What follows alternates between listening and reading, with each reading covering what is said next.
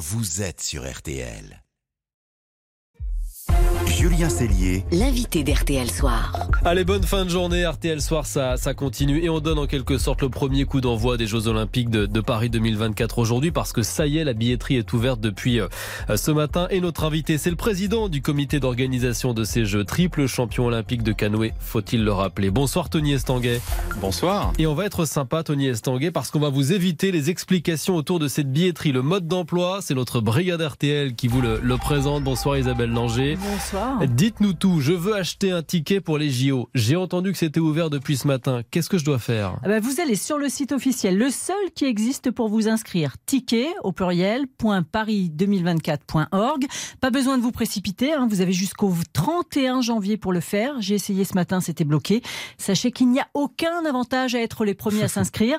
Mais une fois que c'est fait, pensez à étudier le calendrier des épreuves afin de savoir ce qui vous intéresse dans le programme. Cela vous aidera à faire votre choix plus rapidement lors de vos achats. Donc ça, c'est la première phase. Et ensuite, qu'est-ce qui se passe? J'attends qu'on me contacte? Oui, à partir du 13 février jusqu'à la mi-mars, surveillez vos mails. Si vous êtes tiré au sort, vous serez prévenu que vous allez bénéficier d'un créneau d'achat spécifique dans 48 heures. À l'ouverture de ce créneau, vous disposez de deux jours pour composer vos packs sur mesure. Oui, parce que lors de cette première phase de billetterie, vous pouvez acheter uniquement des packs. Donc ensuite, on choisit ses places, c'est oui. ça?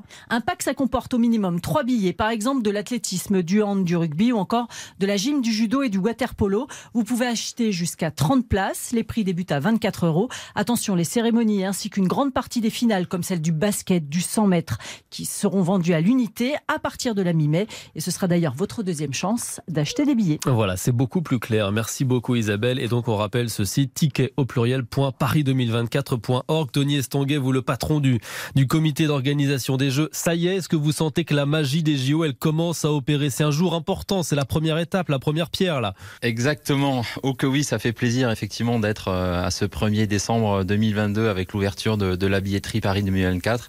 C'est un moment qu'on attend depuis, euh, depuis longtemps. C'est vrai que les choses sont très concrètes. Euh, maintenant, on peut se projeter mmh. et commencer à faire son programme un peu de rêve. Hein. Est-ce que je vais aller voir de l'athlétisme, de la natation, de la gymnastique, de l'équitation à Versailles, de la voile à Marseille C'est une fois tous les 100 ans les Jeux. Ça y est, ça arrive. C'est dans 600 jours et vous avez la possibilité de vous concocter votre petit programme. Peut-être que nos auditeurs s'interrogent sur les prix. Il y a une volonté de proposer des jeux abordables, la moitié des billets à 50 euros ou moins, c'est ça? Oui, c'était très important pour Paris 2024. On veut des stades pleins, on veut vraiment que ce soit la fête, euh, qu'il y ait un maximum de Français dans les stades pour aller encourager euh, l'équipe de France.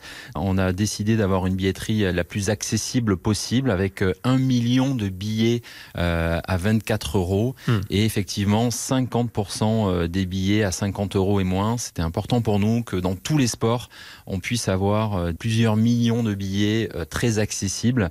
C'est aussi, il faut le rappeler, la billetterie un élément essentiel. C'est un tiers du budget des Jeux. C'est considérable. Oui, c'est vrai que c'est très important pour nous parce que le comité d'organisation de Paris 2024, il est financé à, à 97% par de l'argent privé.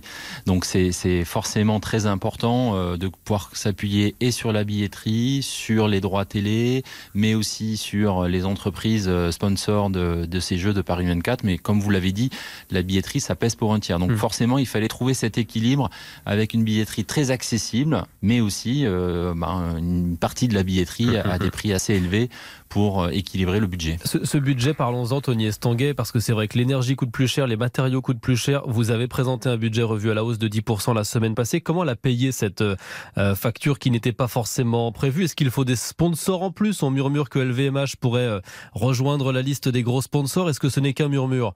Alors effectivement, hein, vous l'avez dit, euh, pour, pour Paris 2024, c'est important de garder la maîtrise budgétaire et d'avoir ce budget à l'équilibre, malgré le contexte qui ne nous aide pas, hein, comme toutes les organisations et entreprises euh, de notre pays. On est, nous aussi, euh, soumis à de l'inflation, une très forte inflation euh, sur le budget du comité d'organisation des Jeux de l'ordre de 200 millions d'euros.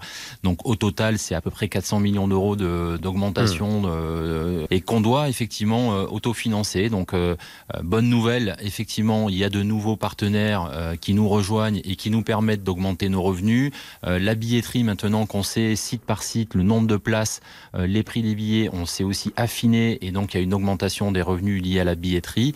Et ce qui nous permet, encore une fois, en ayant aussi recours à, à une réserve hein, qu'on avait prévu de mmh. pouvoir utiliser en cas de coup dur, de rester à l'équilibre budgétaire et c'est important pour nous. Vous, vous n'avez jamais pensé à revoir certaines ambitions à la baisse? Je pense à la cérémonie d'ouverture parce qu'on attend 600 000 personnes pour cette cérémonie sur la scène et c'est vrai que c'est un coût en termes d'organisation et de sécurité. C'est vrai que c'est un, un, coût. Après, euh, ce genre de, de, projet, vous le savez, c'est assez étonnant, mais souvent ce sont des bons investissements parce que c'est aussi euh, ce genre de moments qui donnent de la valeur, de l'attractivité, qui permettent d'aller chercher de nouveaux partenaires. C'est l'image de la France. Ça va être un milliard de personnes qui vont regarder la cérémonie d'ouverture des Jeux. Quelque part, en, en trois heures de temps, on a la possibilité de montrer une France qui, qui entreprend, qui réussit, qui rayonne, qui fait rêver. Et c'est ça notre objectif. On évoquait la sécurité, 30 000 policiers et gendarmes mobilisés chaque jour. Ça grogne un peu, vous avez dû l'entendre du côté des festivals euh, de l'été. Le gouvernement leur dit bah, il faudra décaler, on ne pourra pas tout organiser en même temps. On voit que le Tour de France va arriver, lui, à Nice en 2024. Vous, vous comprenez cette grogne, vous l'entendez? Bien sûr, non, bien sûr. Euh, moi, je pense qu'il faut qu'on arrive à trouver des solutions autant que possible pour euh, maintenir l'activité culturelle, l'activité sportive dans le pays au-delà des Jeux. On a voulu ces Jeux collectivement, on le sait maintenant depuis plusieurs années. Et en même temps, c'est vrai que les Jeux, c'est une fois tous les 100 ans. On va accueillir 206 pays. C'est le plus grand événement que la France ait jamais organisé. Mmh.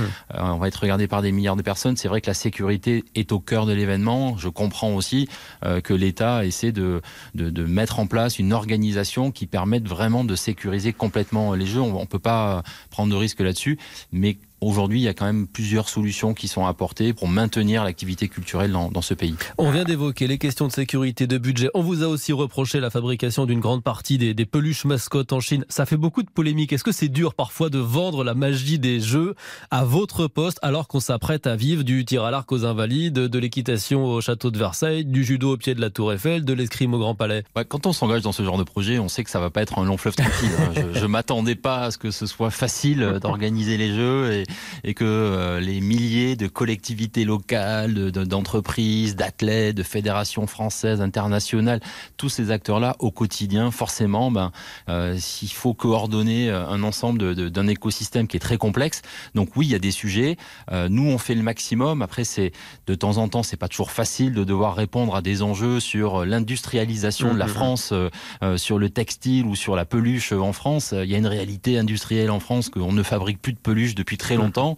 Donc forcément, bah, quand nous, on, lance un appel d'offres euh, pour fabriquer des, mascottes euh, et des peluches, euh, eh bien, les entreprises françaises qui répondent, eh bien, elles sous-traitent et elles s'appuient sur, sur une, part, une part en Chine. Mmh. Mais là aussi, bonne nouvelle, Doudou et compagnie, qui est l'une des deux entreprises qui a gagné ce mmh. marché, va relocaliser une partie de la, production en Ille-et-Vilaine, à la Guerche en Bretagne. Et donc, c'est une PME qui va recruter plus de 35 personnes pour passer de 15 mmh. à, à 50 personnes et on est ravi de ça. Euh, mais encore une fois, c'est pas le comité d'organisation des Jeux qui peut être tenu pour responsable d'une réalité mhm. industrielle de ce pays. Merci Tony Estanguet, président du comité d'organisation des Jeux Olympiques et Paralympiques, d'avoir été ce soir notre invité sur RTL au moment où s'ouvre donc la, la billetterie pour Paris 2024. Merci beaucoup. Merci à vous, c'était un plaisir. Cette interview est à retrouver sur l'appli RTL. RTL Soir revient dans, un instant avec les dessous de la Coupe du Monde. RTL a suivi la qualification du Maroc et l'élimination de la Belgique à Bruxelles où vit une forte communauté marocaine et puis LVT dernière. Laissez-vous tenter par le nouveau Blake et Mortimer. À tout de suite dans RTL Soir. Julien Cellier. RTL Soir.